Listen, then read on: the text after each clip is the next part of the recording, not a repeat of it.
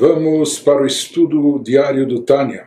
Para a data de 17 de Sivan, estamos no meio do capítulo 6, na segunda parte do Tânia, Portal da Unicidade e da Fé, quando Alter Rebbe estava nos explicando a integração que existe entre os atributos divinos de Chesed e de como Havaye Hu Elohim. O nome Havaye que indica o atributo de Chesed, ele está perfeitamente integrado com o nome Elohim, que indica o atributo de Gevurah, aquele que condensa a expansão da luz divina ocultando-a, etc. Por isso também o nome Elohim tem um valor numérico de 86, que é o mesmo da natureza, etc.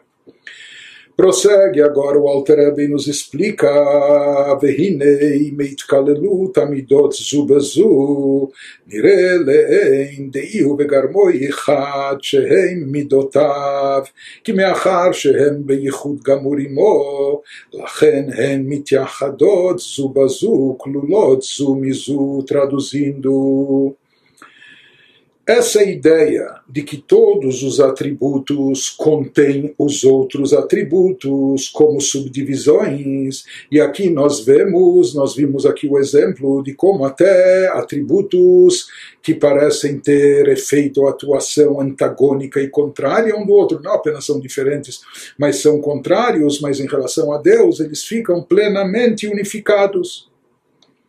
Então ele nos diz que a partir dessa ideia nós podemos constatar, se evidencia que ele, aquilo que está escrito no Tikkunezoar, que ele, Deus e os atributos que ele causa são uma coisa só. Deus e seus atributos, Deus e a Sefirot, etc.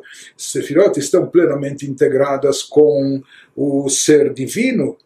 Ele os, e os atributos que ele causa são uma coisa só. Isto é, que eles são atributos de Deus, visto que, e como Deus, como nós já explicamos que Deus é uma unidade, unidade simples e não composta, e indivisível, portanto, ele, os seus atributos e todos os atributos são uma coisa só e a mesma coisa. Visto que, por estarem perfeitamente fundidos com Deus, vez que esses atributos, não importa quais sejam, e mesmo que eh, aparentem ser de natureza oposta, mas eles se encontram perfeitamente integrados com a divindade, então por estarem perfeitamente fundidos com Deus, os atributos também estão integrados uns com os outros e contêm um pouco de todos os demais. Então, isso nos explica aquilo que nós vimos, que existe aquele conceito de Gevurah dentro de Chesed e vice-versa. Então, se são poderes antagônicos, como eles se bicam, como que eles combinam, como que pode haver essa fusão.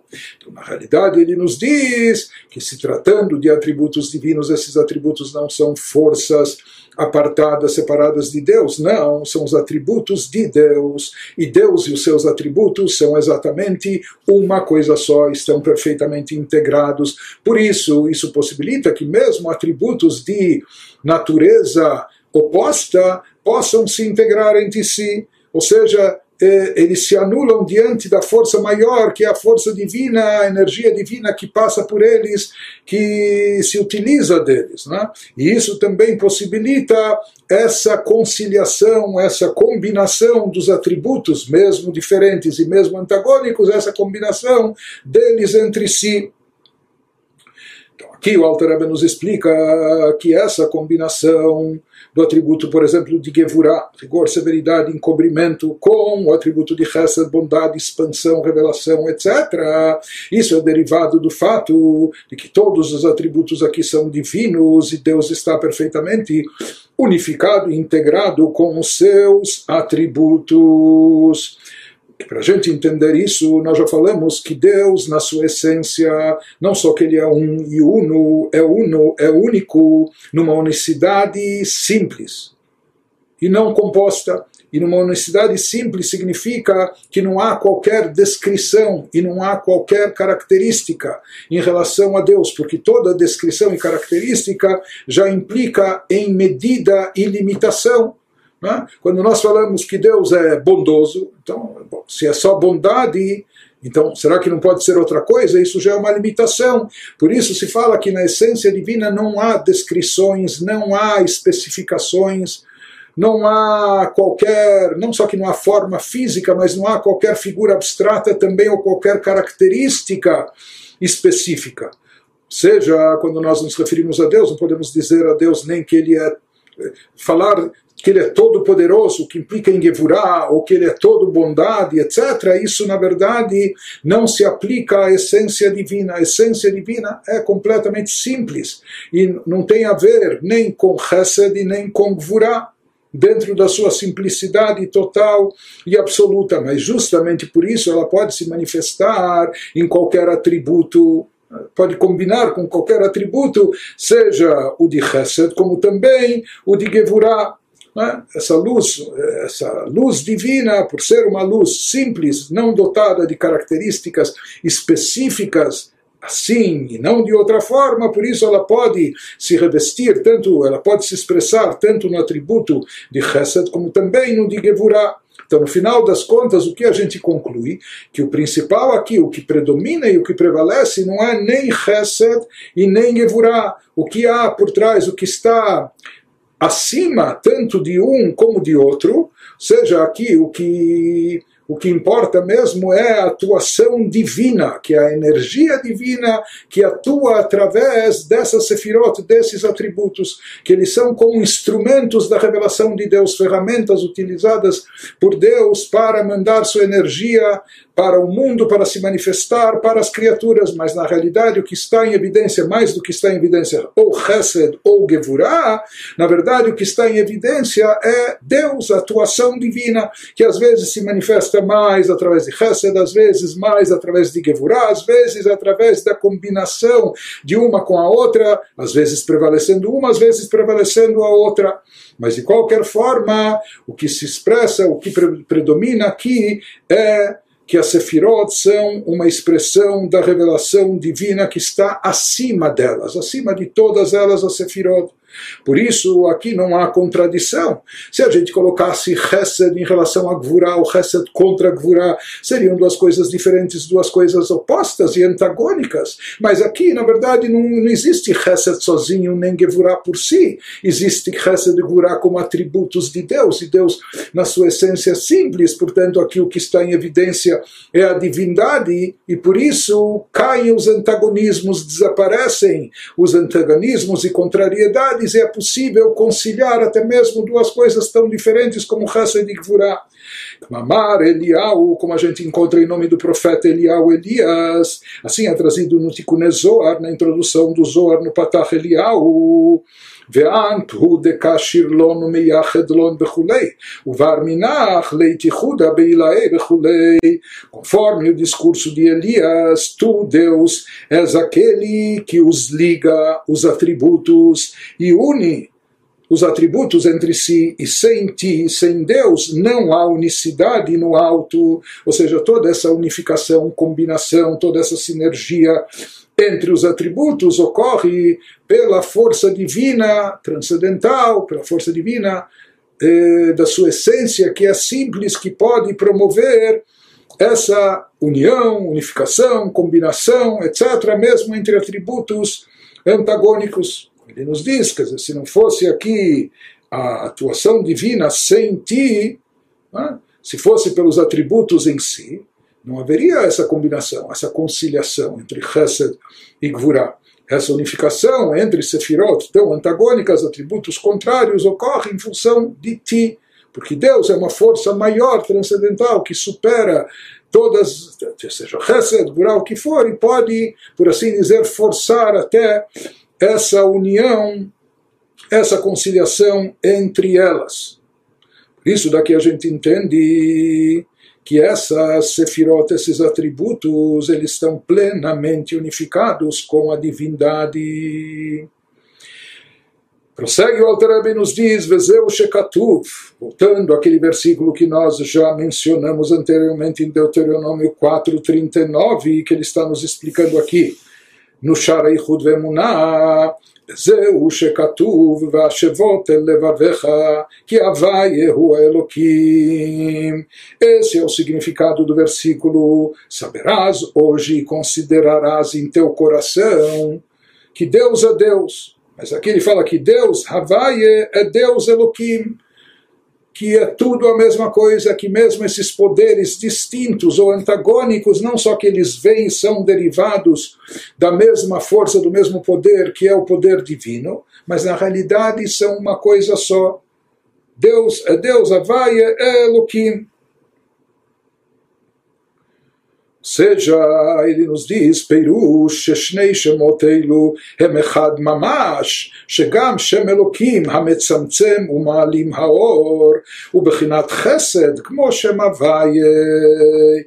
Ou seja, qual o significado disso? A pessoa precisa saber, precisa se conscientizar, precisa perceber que esses dois nomes e suas atuações, seus efeitos, sua energia, que esses dois nomes Havai e Elohim são literalmente um único sistema integrado, que mesmo o nome Elohim, que está associado com Gevurah, retenção, encobrimento, que diminui e encobre a luz de Deus, no fundo e na verdade, é de fato bondade, está plenamente integrado com Chesed, com bondade. E no fundo é de fato bondade, como o nome Havaya, pois os atributos de Deus estão perfeitamente fundidos com ele. Então, esse é o significado mais profundo daquilo que o versículo nos diz, que é importante nós sabermos, nos conscientizarmos e colocarmos isso fundo no nosso coração,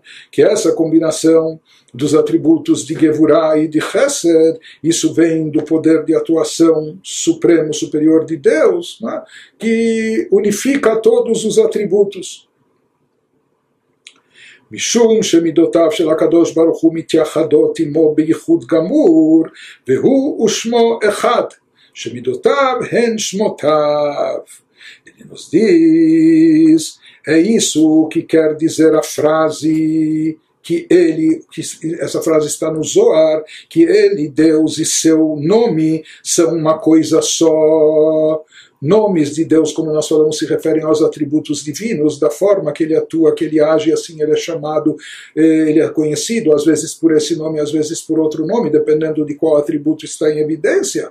Mas conforme diz o Zoar, ele e o seu nome são uma coisa só, portanto, seja qual nome for, seja qual atributo esteja representando, estão plenamente fundidos, integrados e unificados com Deus, porque seus atributos são seus nomes. Portanto, ele nos diz, o Alter Rebbe, que isso é um fundamento especial, importante, para entendermos toda essa dinâmica da atuação de Deus no mundo, na criação. E agora ele prossegue nos explicando também o final daquele versículo que nós mencionamos em Deuteronômio, para que no final que a gente tenha essa conscientização de que Havai é Elohim, etc. E que a gente saiba disso e vá perceber que Bashamayim mimal, Velaaretz mitachad einod, que nos céus acima ou na terra abaixo não há mais nada, ninguém além dele. Ele vai nos explicar isso, o que significa, e como a gente já, eh, já introduziu antes, como a gente já antecipou, não apenas que não há outras divindades, Deus nos livre, não apenas que não há outras forças atuantes, mas como nós vamos entender que na verdade não há qualquer outra existência real e consistente, não há qualquer outra existência absoluta além de Deus. Então, isso que prossegue o Alter nos dizendo que, baseado nessas premissas com entendimento desses conceitos profundos, nós vamos também chegar a uma outra conclusão, vamos perceber. Vemken mimeile teda, שבשמיים ממעל ועל הארץ מתחת אין עוד. Então, isso que ele nos fala quando a pessoa considerar em seu coração que Deus é Deus, que Havaie é Elohim e entender que cada atributo contém todos os outros e eles estão plenamente harmonizados, combinados conciliados, integrados, unificados. Então, quando a pessoa entender isso, inevitavelmente ela virá a saber a verdade expressa no fim daquele versículo que afirma que em cima nos céus e embaixo na terra não há outro. De que forma nós vamos perceber isso? Isso ele vai nos explicar. Seja no momento que nós percebemos que existe essa unificação entre os atributos divinos, ou seja, em outras palavras, que mesmo a, a, a, suposta ocultação, ela, no final das contas, é uma forma de revelação, dentro da medida daquilo que nós podemos captar e conter. Como nós falamos, uma luz muito intensa não revela, ela ofusca, ela pode até cegar. Para que essa luz seja reveladora, ela precisa ser filtrada, ela precisa vir com uma camada de proteção, precisa ser condensada ou diminuída.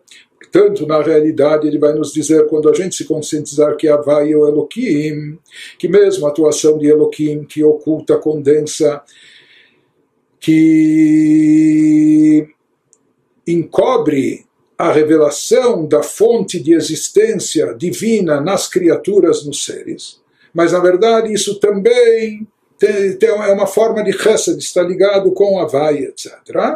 E que isso também é uma expressão da divindade. Então nós vamos chegar a essa conclusão que nos diz o final do versículo, conforme ele vai nos explicar.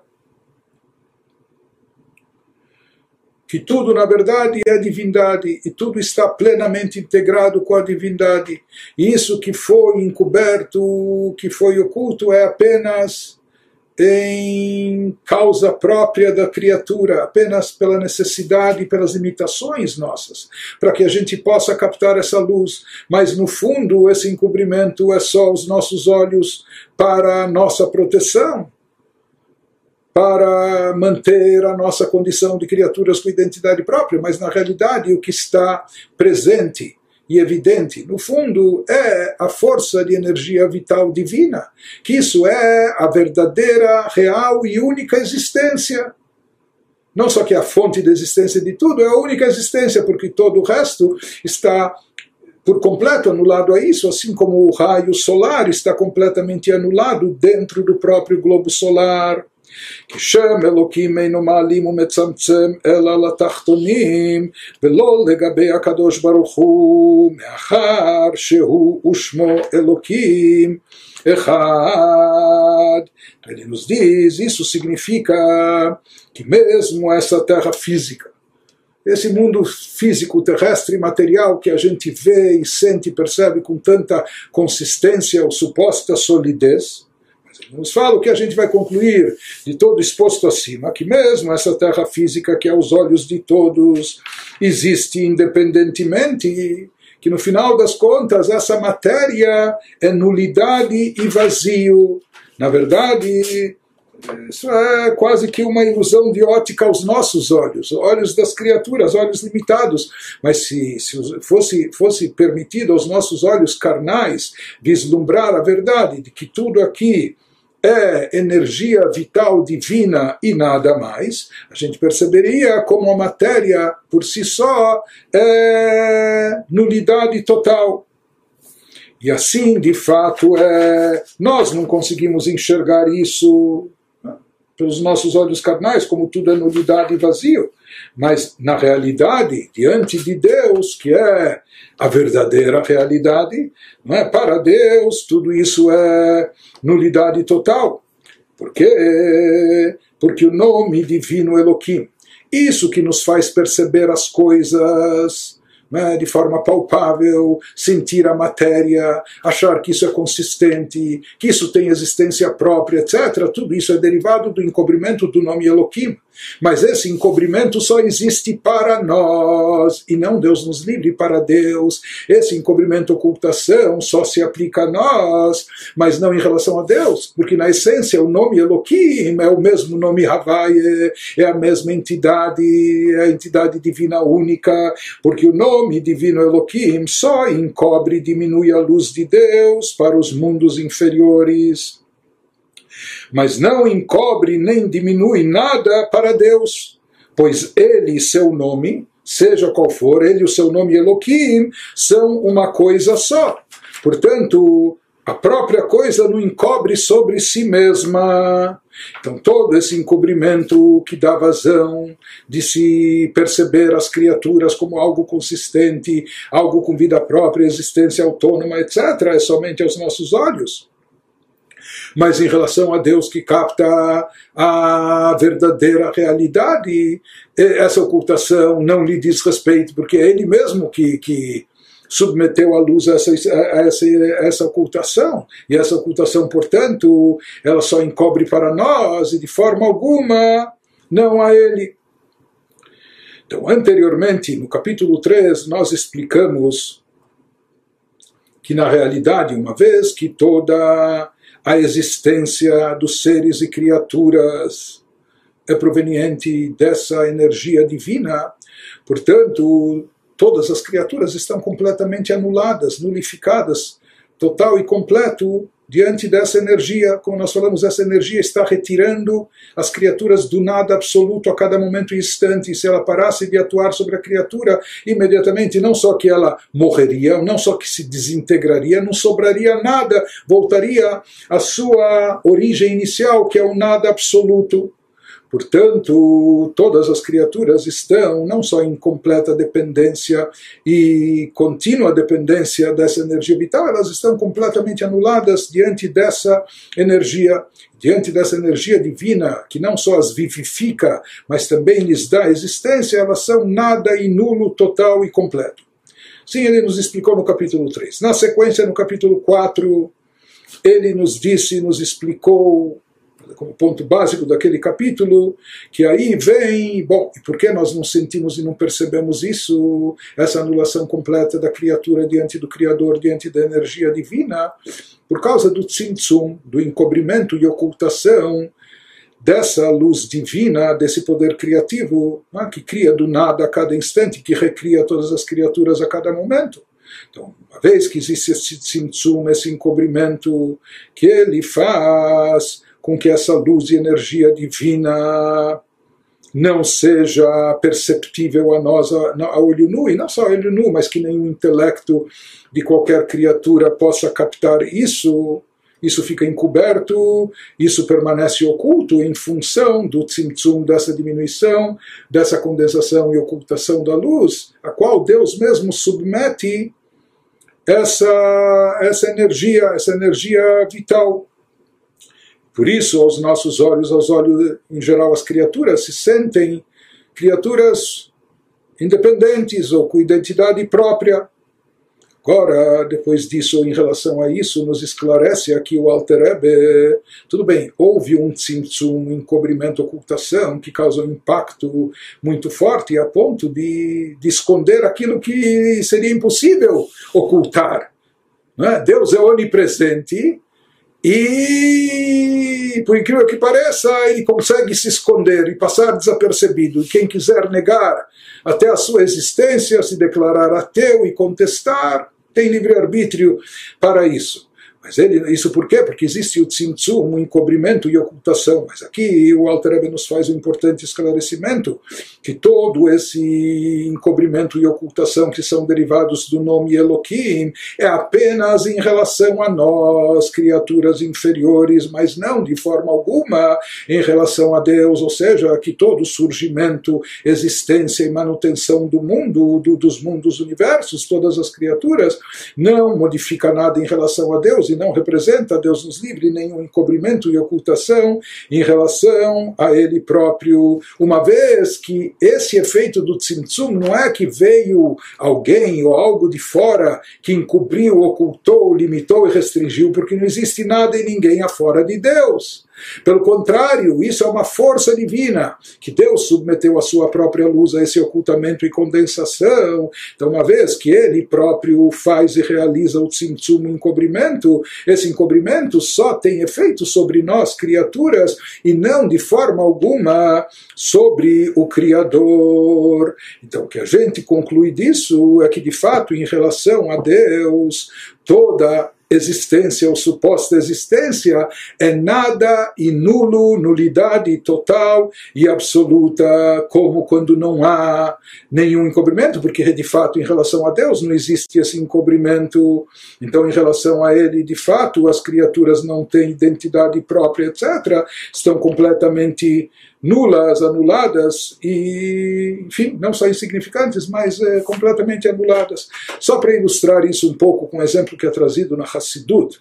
Então, por exemplo, se fala de um mestre que quer transmitir uma ideia muito profunda aos discípulos, só que os discípulos ainda não estão preparados para captar essa ideia se ela for transmitida de forma direta para eles é uma ideia muito profunda, isso vai confundir as suas mentes. Então, o mestre precisa recorrer a uma série de, de, de recursos, de artimanhas para se tornar um facilitador e permitir que a ideia seja captada na mente dos alunos, mesmo que a mente deles não está tão capacitada, a priori não está tão capacitada para captar aquela ideia.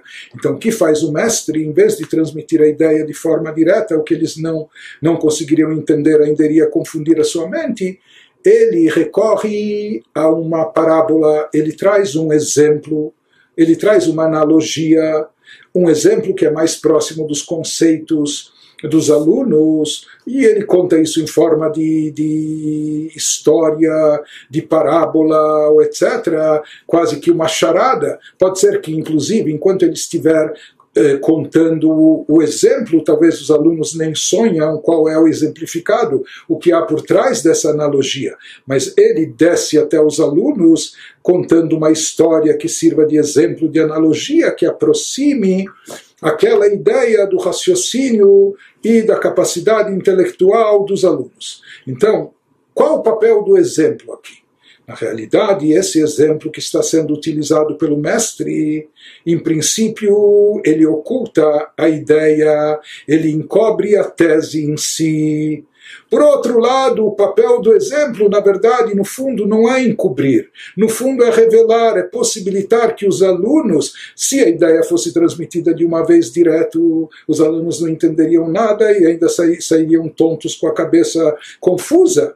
Então, aqui é necessário encobrir a ideia num primeiro momento, através de um exemplo, de uma parábola, de uma história, etc. Então, esse exemplo que parece encobrir, no fundo, o objetivo dele vai ser revelar. Mas mesmo enquanto ele estiver sendo contado, e talvez até o aluno a ideia é tão profunda que talvez o aluno, enquanto está prestando atenção na história, no exemplo, na parábola que o mestre conta, talvez ele, como a gente falou, nem imagina, nem sonha o que há por trás dessa parábola, onde o mestre quer chegar. Para o aluno está aquela parábola, ele sabe que o mestre aqui eh, tem um objetivo, está querendo chegar em uma ideia específica, mas ele ainda não vislumbra essa ideia. Ou seja, o exemplo, a parábola está encobrindo totalmente sobre a ideia.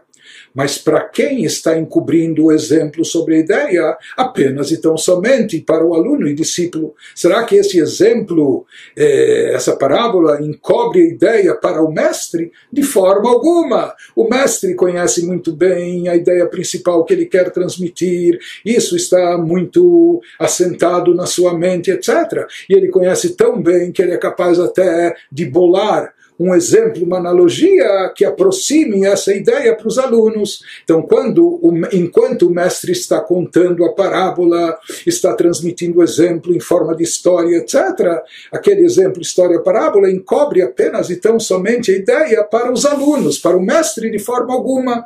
Primeiro, porque ele próprio, não só porque ele já sabe eh, a ideia em si, a tese em si, ele já conhece, ele, né, isso já está na sua mente, mas mais do que isso, que esse exemplo exemplo que ele está se utilizando foi concebido pelo próprio mestre.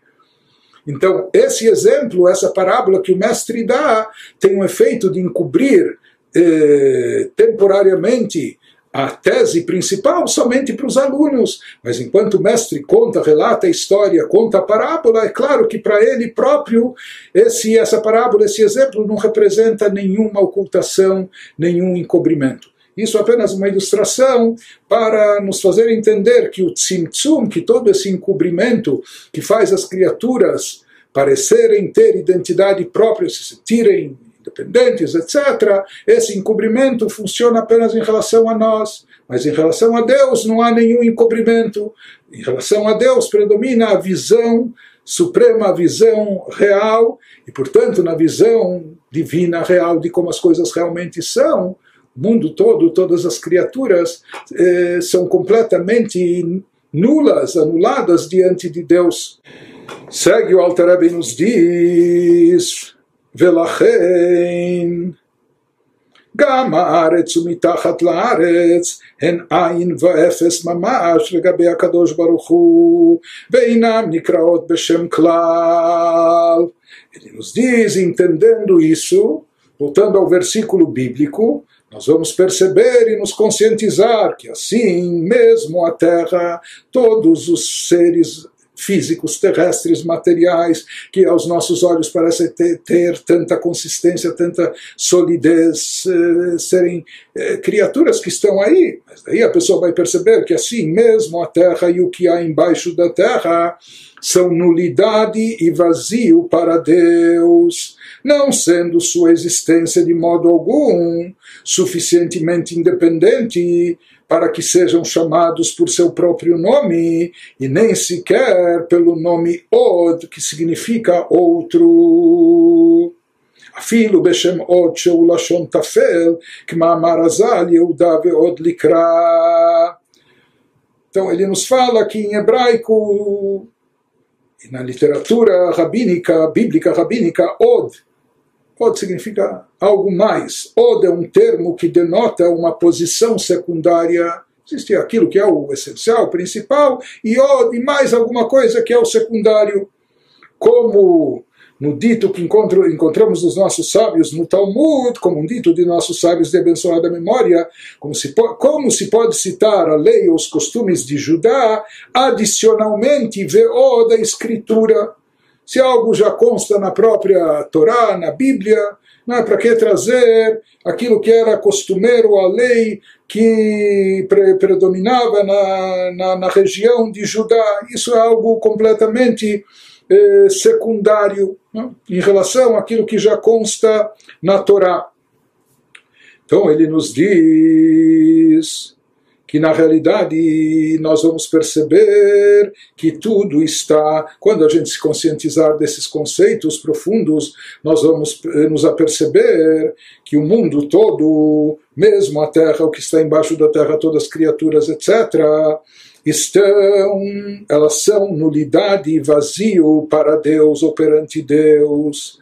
E elas não têm, não sendo de modo algum, elas não têm nenhuma existência própria, e não só que não têm existência própria, autônoma, independente, elas não são sequer algo secundário. Isso nós vamos elaborar e entender a seguir. Por isso, elas elas não são, não têm qualquer independência a ponto de serem chamadas por seu próprio nome, não se justifica nem ter um nome próprio, e nem sequer pelo nome Od, que significa, sabe o que?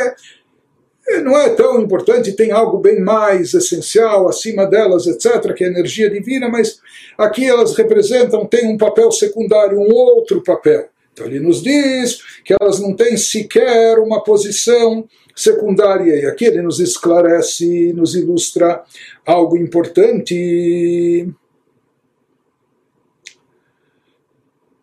O que guf sheutafela neshama vechayut shebetochot ou seja, para que a gente não se equivoque e não pense que na mesma proporção que, por exemplo, existe corpo e alma, corpo é um corpo físico, mas se tiver apenas o corpo é um corpo sem vida. E a alma é a alma vivificante que dá energia ao corpo, que ele mantém vivo, pé, funcionando, etc. Portanto, o que é o principal? Sem dúvida alguma, a alma e o corpo é apenas o secundário. A gente poderia pensar que, da mesma forma, também é a atuação de Deus no mundo. O mundo é o corpo, mas o mundo por si só seria um corpo sem vida, e Deus é a alma do mundo, a alma do universo, ele dá vida ao mundo. Né? Então ele vai nos dizer: não é isso, não é assim, não é apenas assim.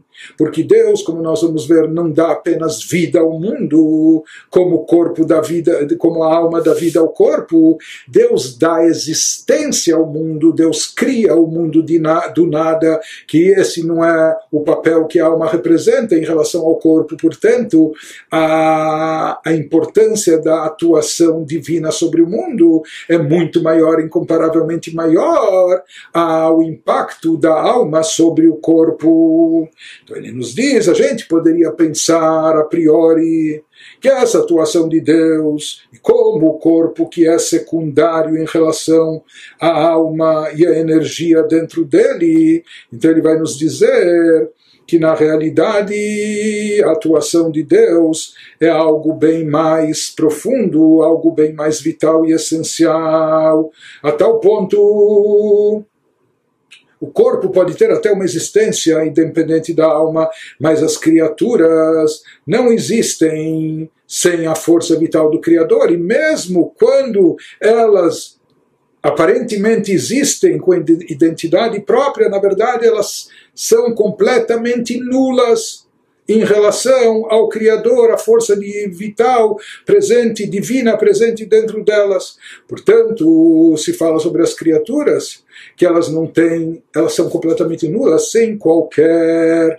sem qualquer importância própria, a ponto de não poderem ser chamadas até de algo mais além do Criador, algo mais, algo, algo totalmente secundário, mas é algo. Ele nos diz não, nem tampouco isso se aplica, porque elas não têm, as criaturas não têm nenhuma existência própria, elas são completamente nulificadas. Isso significa o que diz o versículo bíblico no final, aquele versículo que nós temos mencionados, em od, que na verdade não há nada mais, não há nada além de Deus, da divindade. Não é que algo mais está subjugado, está subordinado, eh, tem um papel secundário e etc. Não, absolutamente não há nada além dele, adicional a ele, a mais do que ele, etc.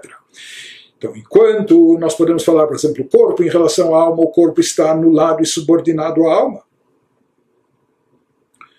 essa anulação do corpo perante a alma, na realidade, torna o corpo algo secundário em relação à alma, mas há algo a mais, só que está subordinado, dependente da alma. O corpo é secundário e a alma é o principal, o essencial. Por isso ele vai nos dizer mais adiante que há um versículo no, no Teilim que ele vai nos explicar. No Salmo 146, 2, Azamra lelokai beodi, que eu vou louvar a Deus com minha vida, se referindo ao corpo. Nós já vamos ver o significado desse versículo conforme trazido pelo Alter mas de qualquer forma, nós vemos que nesse versículo ele chama o corpo do secundário, daquele algo a mais. O principal é a alma, mas eu vou louvar a Deus com todo o meu ser, com minha alma e com o meu corpo também, que é algo adicional. Daqui se subentende que o corpo também tem sua própria existência, só que ela é secundária em relação à alma, que é o principal, o essencial, a sua força energizante. Porém, ele nos diz que a anulação das criaturas perante o Criador, perante Deus, é muito maior do que essa anulação do corpo perante a alma. Lefisha neshama eina mehava aguf me'ain leyesh como ele vai nos explicar, porque a alma ela não dá existência ao corpo, ela dá vida ao corpo. A alma não criou o corpo e não recria o corpo do nada absoluto, fazendo ele existir. A alma, entre aspas, apenas dá vida e energia ao corpo, mas não é, ou seja, o corpo para estar vivo depende da alma, mas não para estar existente, porque ele tem uma fonte de existência própria e distinta, assim como a gente já comentou, que o feto existe antes mesmo da alma ter sido incorporada nele, estar encarnada, e o corpo, depois de 120 anos, ele, ele jaz na terra, mas ele existe mesmo quando a alma se separa e se desprende dele. Portanto, o corpo é secundário à alma, que a alma dá vitalidade ao corpo, e o principal é a vitalidade, a energia vital mas a alma não é a fonte de existência do corpo. De qualquer forma, explicando o versículo, nos diz o Alter Rebbe nas palavras dele, por isso está escrito no Salmo 146, 2: Louvarei a Deus, Havaie, com minha vida, cantarei para meu Deus, Elokai, o versículo também traz os dois nomes de Deus, com meu ser, Odi, meu ser, aqui se referindo ao corpo, com a parte secundária do meu ser. Interessante que ele fala, eu vou louvar a Deus. Minha alma, ele associa, ele fala aqui o nome de Deus, Avaie, enquanto que com o corpo ele se refere que o louvor vai vir, vai ser expresso para Elohim. Mas de qualquer forma, ele nos diz visto que a vida, por que, que ele nos fala louvarei a Deus, avaie, com minha vida, minha vida aqui está relacionado, associado com a alma, que dá vitalidade ao corpo, visto que a vida vem do nome Havaia, como a gente falou, a energia vital divina é derivada do nome Havaiá. Enquanto o daquilo que tem a mais além da, da, da força vital, que é a alma proveniente, o que, que é aquilo que tem a mais é o corpo enquanto que o do corpo sendo secundário, ele vem, é derivado do nome Elohim. Ele nos diz que aqui a diferença entre a relação corpo e alma e criador e criatura, o corpo não é nulidade e vazio em comparação com a alma. Porque a alma não cria o corpo a partir do nada, ela dá vida ao corpo. Mas o corpo existe de forma independente da alma, de uma forma ou de outra. Porém, em relação a Deus que cria tudo a partir do nada, nada possui existência independente, como a gente já explicou acima no capítulo 3, com exemplo dos raios de luz dentro do Sol que estão completamente anulados para o próprio Sol. Então, a anulação da criatura diante do Criador, muito mais profunda e intensa do que a anulação do corpo diante da alma.